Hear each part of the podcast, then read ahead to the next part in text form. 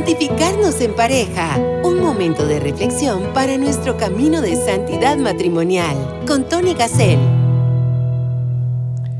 Ver a través de la mirada de Dios. Qué gran tema tenemos en este programa de santificarnos en pareja. Ver a través de la mirada de Dios. Vamos a pedirle al Señor, abro comillas, sus anteojos para poder ver con sus ojos la vida diaria.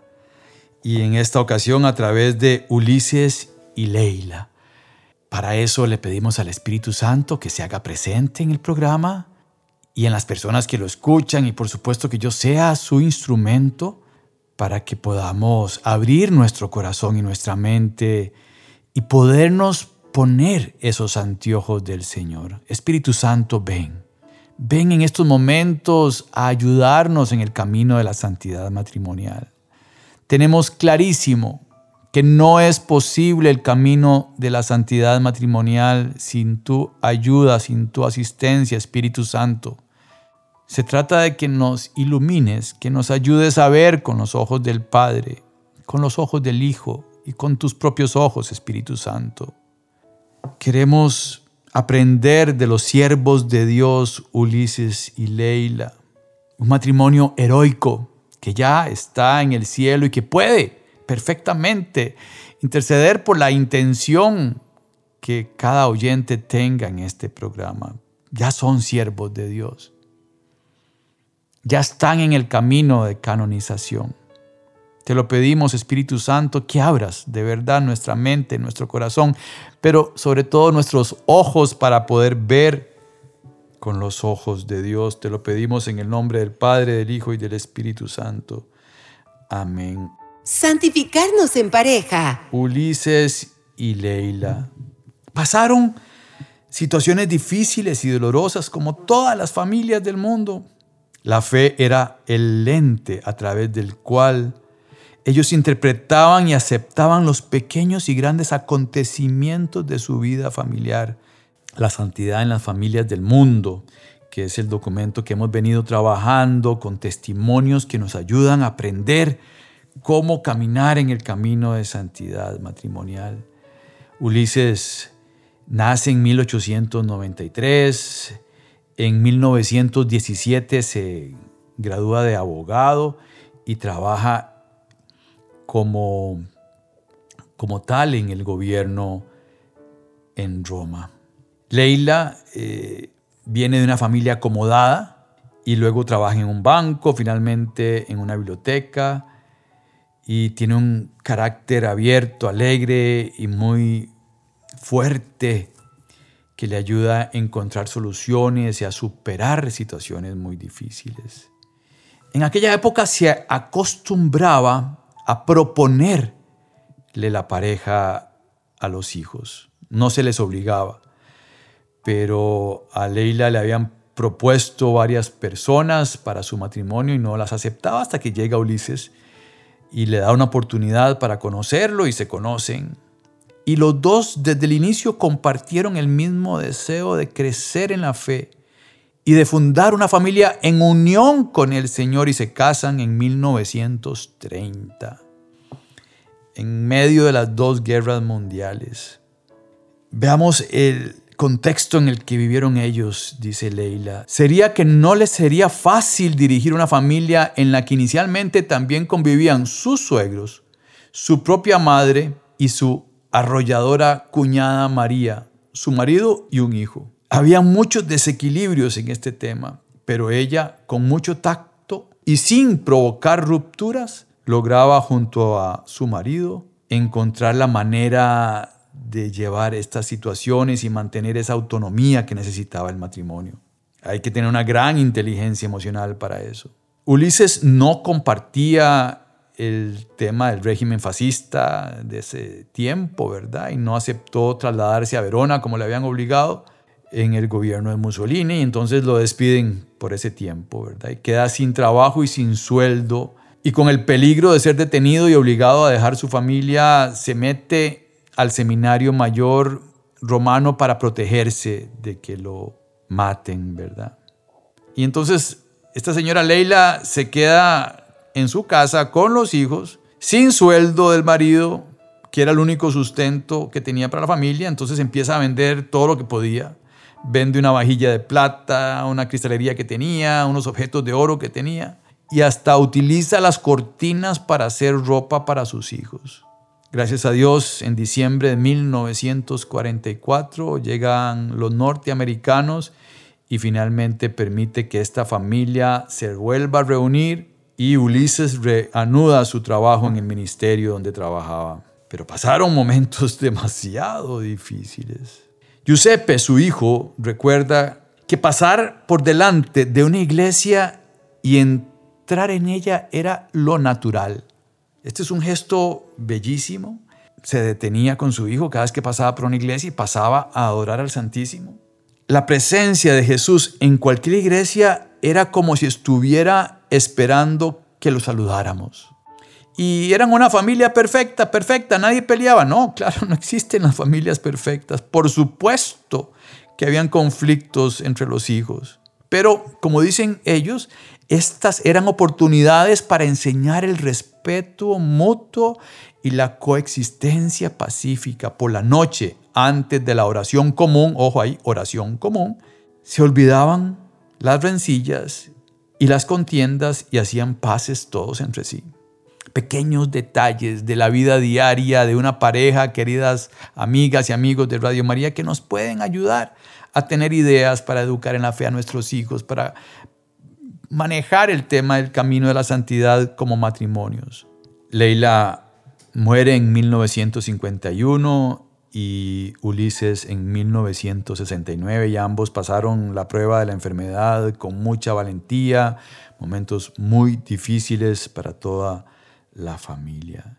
Ya han dado testimonio familias de favores que este matrimonio ha concedido en el 2006, en el 2002, eh, diferentes favores que por su intercesión han logrado. Por eso al inicio les decía, todos estos matrimonios que están en el proceso de canonización son familias que nos pueden ayudar en nuestro camino de santidad matrimonial, que nos pueden ayudar a caminar y, y por medio de su intercesión, cada matrimonio de estos tiene una oración de intercesión que la leemos al final de cada programa de estos que estamos haciendo, esta serie de programas sobre este libro que nos puede ayudar en, esa inquietud que tengo de cómo resolver un problema con mi esposo, con mi esposa, con mis hijos, con mi suegra, etcétera, etcétera, etcétera. Dice este matrimonio que la presencia viva y efectiva de Dios en su unión era el secreto de su mutua fidelidad y de su fuerza para afrontar la lucha diaria por la existencia de su luminosa alegría. Entonces aquí nos preguntamos, bueno, cómo se vive la presencia de Dios en mi metro cuadrado, en mi casa, en mi familia. Es, es Dios el que me ayuda a, a esa fidelidad absoluta. Es Dios el que nos da la fuerza para cada día, para vivir una vida con alegría, en medio de la tormenta, con alegría. Leila repetía siempre, la providencia siempre ayuda. Vean la certeza de esta mujer y la fe. La providencia siempre ayuda en los momentos más difíciles y dolorosos. Los hombres tienen al Señor del universo a su alcance, pero no hacen caso. Y eran frases de, este matrimonio que nos ponen ahora a nosotros a pensar, ¿verdad? Ulises era un adorador del Santísimo, ¿verdad? Y creía en esa ayuda siempre de Dios en todas las situaciones para tomar decisiones. Y, bueno, en estos tiempos de la guerra, ¿verdad? De la Segunda Guerra Mundial, de la persecución, de la pobreza y de la enfermedad, en medio de todo ese montón de cosas tan difíciles, ellos dicen, donde hay amor, no hay obstáculos ni fuerzas adversas que puedan frenar ese crear una iglesia doméstica. Un matrimonio que tenía claro que tenemos que ser una pequeña iglesia doméstica en nuestra casa, que tenemos que construir, que, que ser iglesia es ser familia, que la familia es una iglesia y que la iglesia es una familia. Y que en el templo nos reunimos todas las familias para ser una familia grande, todos hijos de un mismo padre, todos hermanos. Y todas estas cosas los hijos las aprendieron por el testimonio de los padres, no porque decían cosas, sino porque los vieron hacer todo esto. Todo esto lo habían visto y aprendido sus hijos, dice el documento, más por los hechos que por las palabras, porque el amor genuino es contagioso. El amor genuino es contagioso. Que nos quede esa frase. Es mi amor genuino. Y si no es genuino, ¿por qué no es genuino? Entonces tal vez tengo que ir a, ponerme de rodillas frente al amor de los amores para recibir de Dios amor, sentirme amado para poder convertir en genuino mi amor por mi cónyuge y entonces nuestros hijos van a beber de esa luz, de esa agua, de ese manantial que no se acaba, que es el amor de Dios y nosotros ser como una llave de paso del amor de Dios para nuestros hijos. Una llave de paso como la llave del lavatorio. Por supuesto que el hijo tiene que llegar a abrirla, pero ya esos, con nuestro testimonio, ellos abrirán esa llave, porque son libres de abrirla o no de abrirla. Pero sí nosotros como padres de familia tenemos que ser como una llave de paso del amor de Dios. Y que cuando ellos quieran abrir la llave, ese chorro de amor llegue a nuestros hijos. Queridas hermanas y hermanos, esto es demasiado importante y por eso voy a compartirles esta canción que se llama Y seremos amor, ¿verdad? Eh, ¿Cuándo seremos amor? Bueno, cuando lleguemos al cielo seremos amor perfecto. Por ahora estamos en construcción de amor. Padre, que seamos uno como tú y yo somos uno. Esa es una frase que decía nuestro Maestro Jesús. Ese es el deseo de Dios, que seamos uno en Él, que nos integremos a ese amor. Y bueno, por el pecado eh, estamos en, en este mundo tratando de aprender a amar. Pero la canción nos habla de que si seremos amor, si, si seguimos en este intento de la santidad matrimonial, seremos juntos amor. Escuchemos y regresamos.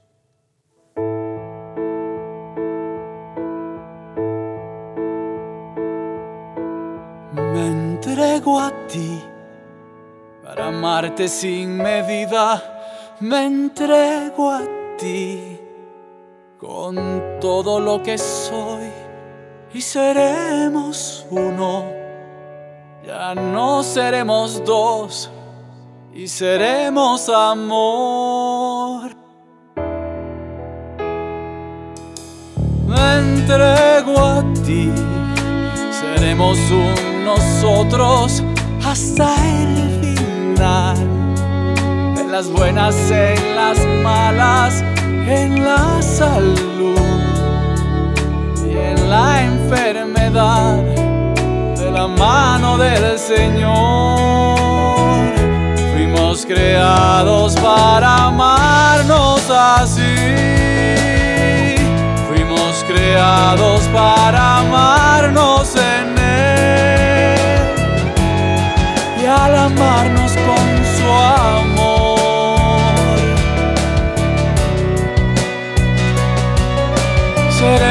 amor.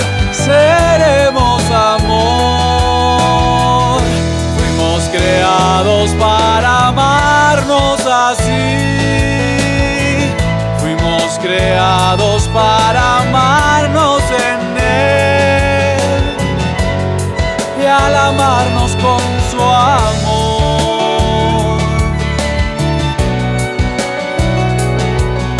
seremos amor,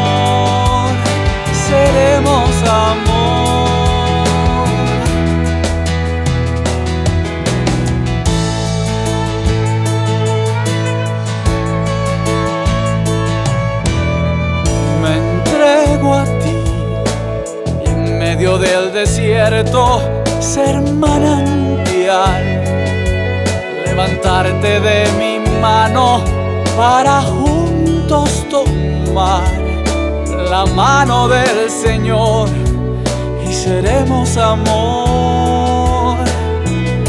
Fuimos creados para amarnos así creados para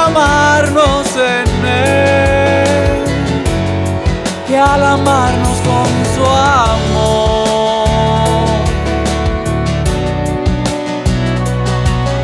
Seremos amor, seremos amor. Fuimos creados para amarnos así. Fuimos creados para amarnos en él al amarnos con su amor,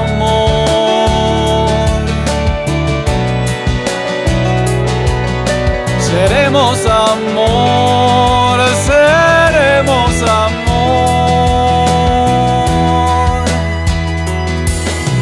Seremos amor.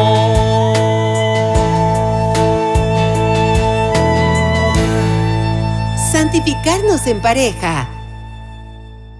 Me entrego a ti para amarte sin medida.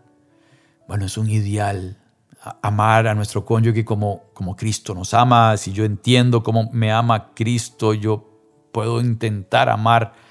Nunca amaré igual, porque no se puede, porque no somos perfectos.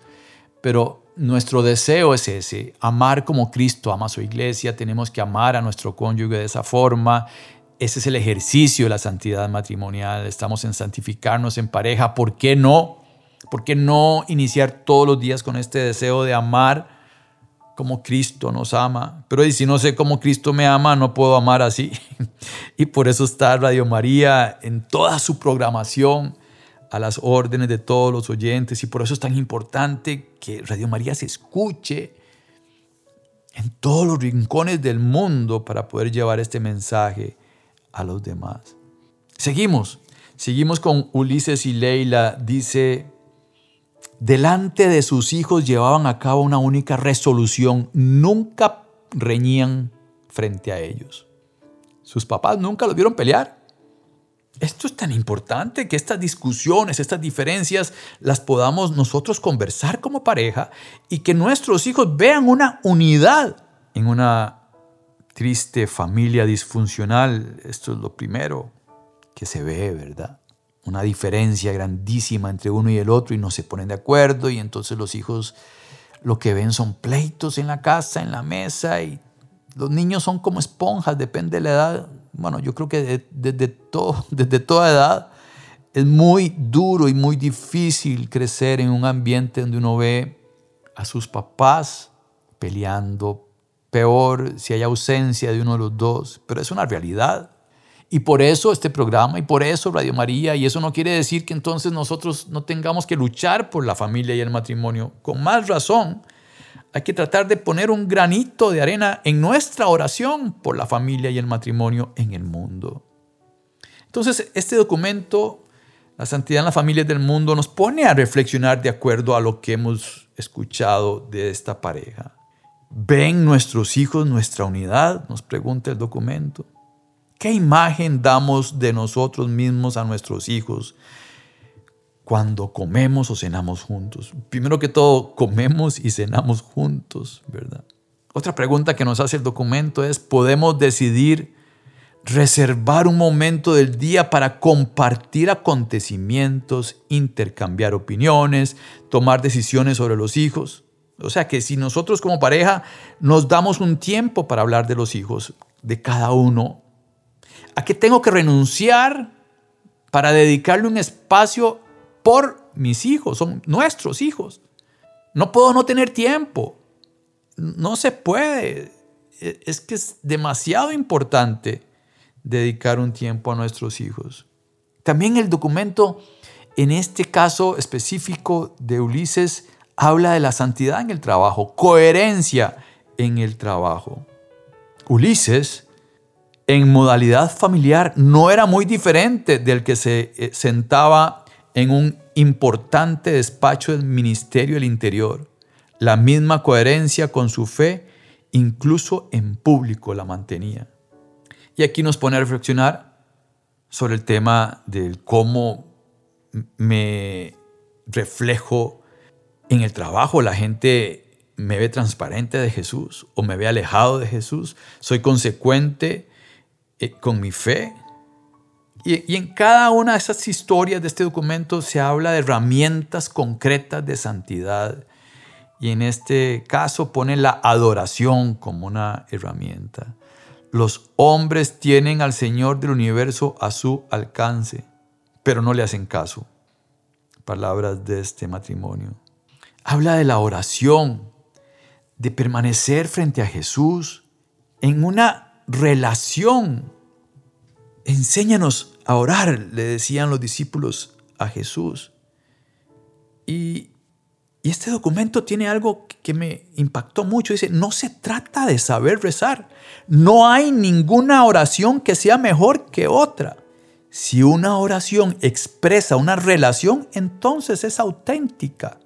Me encantó. Esto, este, esta frase la subrayé y le puse asteriscos a los lados para tenerla ahí importante. Es mi oración una relación Recordemos que se trata de un encuentro personal con Cristo. ¿Cómo es mi relación con Cristo?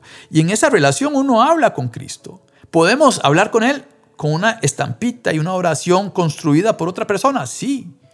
Pero el tema es esa relación personal. Se trata de ir a estar de rodillas frente al Santísimo en una relación personal. Después habla de la oración de pareja como otra herramienta rezar juntos todos los días. Al punto de que compraron, dice el documento, dos reclinatorios para ponerlos en su dormitorio. Tenemos reclinatorios en nuestra casa o algo donde estar de rodillas. Qué bonito, qué bonito. Y aquí viene el nombre del programa, usar los anteojos de Dios con un ejemplo muy, muy bonito. Cuando su hijo Francesco tenía solo 10 años, quiso entrar en el seminario. Y entonces todo lo ponían ellos en la presencia del Señor para hacerle la pregunta, Señor, este, ¿cómo se resuelve esto? ¿Qué tenemos que hacer? ¿Verdad? Esa es la gran pregunta cuando uno le hace el espacio al Señor y uno se pone de rodillas frente al Santísimo y uno tiene que responder esta pregunta, ¿qué hago yo con un niño que tiene 10 años? En aquella época esto era normal, hoy, hoy no es usual que un niño tan pequeño entre un seminario o quiera entrar o por lo menos si a los 10 años expresa este sentimiento, bueno, hay que conducirlo poquito a poco, eh, con dirección espiritual, ojalá, para ver cómo se maneja el tema, para que descubra su vocación. Recordemos que no vamos a ser felices si no encontramos nuestra vocación.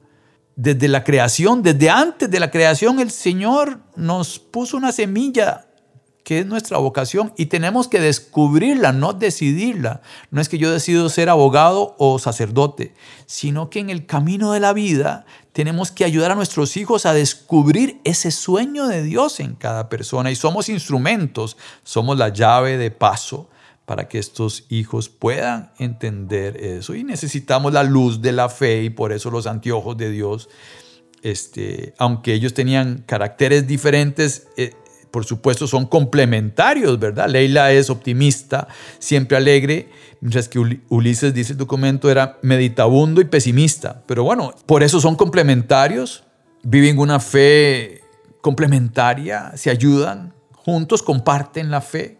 La fe lleva a desear ver cada acontecimiento como lo ve Dios. ¿Cómo podemos ayudarnos mutuamente a ver lo que nos pasa con los ojos de Dios? Y por eso el nombre del programa, que es el nombre mismo que tiene el libro para hablar de este matrimonio de Ulises y Leila, ¿verdad? Cómo lograr ver cada cosa que pasa con los ojos de Dios. Pienso en mi familia. ¿Por qué le puedo dar gracias al Señor en este día? Pensemos un poquito en cada una de nuestras familias.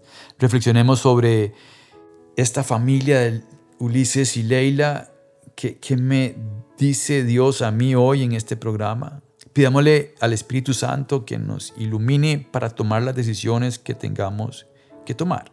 Y como les decía, cada una de estas parejas ya están en camino hacia la santidad. Llegarán al final del camino, eso es Dios el que lo decide.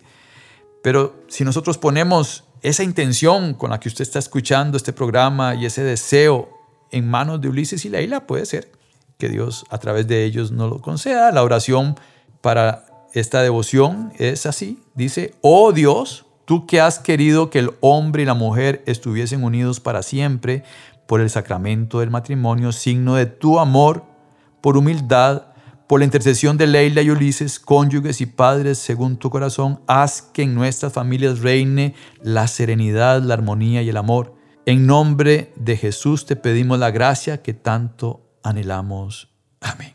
Así es, queridas amigas y amigos, a través de testimonios estamos aprendiendo a caminar como niños pequeños en el camino de la santidad matrimonial, de la mano de estas personas que ya son matrimonios heroicos y por eso siervos de Dios o venerables o beatos o ya santos como los papás de Santa Teresita del Niño Jesús. Pidámosle al Señor que nos acompañe en este camino. Pidámosle al Señor, como decíamos en la oración inicial, al Espíritu Santo, que, que podamos tomar decisiones para cambiar lo que tengamos que cambiar, que podamos ver con los anteojos de Dios cada situación. Tengamos siempre esa esperanza cada vez más grande en que Dios está a la par nuestra. Y tal vez es que no lo vemos porque no nos hincamos y no vamos al Santísimo. Pero esta familia pasó por momentos dificilísimos, en medio de la guerra, sin salario, haciéndole ropa a los niños con las cortinas. En medio de la tempestad mantuvieron la fe. Y si uno tiene fe y tiene esperanza, crece el amor. Y si crece el amor, crece esa iglesia doméstica de acuerdo a la voluntad del Señor, que siempre la voluntad del Señor es el amor, que aprendamos a amar. Seremos amor. Le decimos a Mamá María que nos ayude. Todo es más fácil cuando está María con nosotros. Todo. Todo es más fácil. Oh Señora mía, oh Madre mía, yo me ofrezco del todo a ti y en prueba de mi fiel afecto te consagro en este día mis ojos, mis oídos, mi lengua y mi corazón. En una palabra, todo mi ser, ya que soy todo tuyo, oh Madre de bondad. Guárdame, defiéndeme y utilízame como instrumento y posesión tuya. Amén. Muchísimas gracias por su sintonía. No cambien de estación. Les pido su oración por Radio María y los que pueden ayudarnos un poquito con sus donaciones. Vivimos de esas donaciones y tenemos que llevar este mensaje a todas las familias del mundo. Que Dios los bendiga. Muchísimas gracias, Tony Gassel, en santificarnos en pareja. Santificarnos en pareja. Caminemos en el precioso sendero de la santidad matrimonial. Próximamente, otro podcast bajo la conducción de Tony Gassel.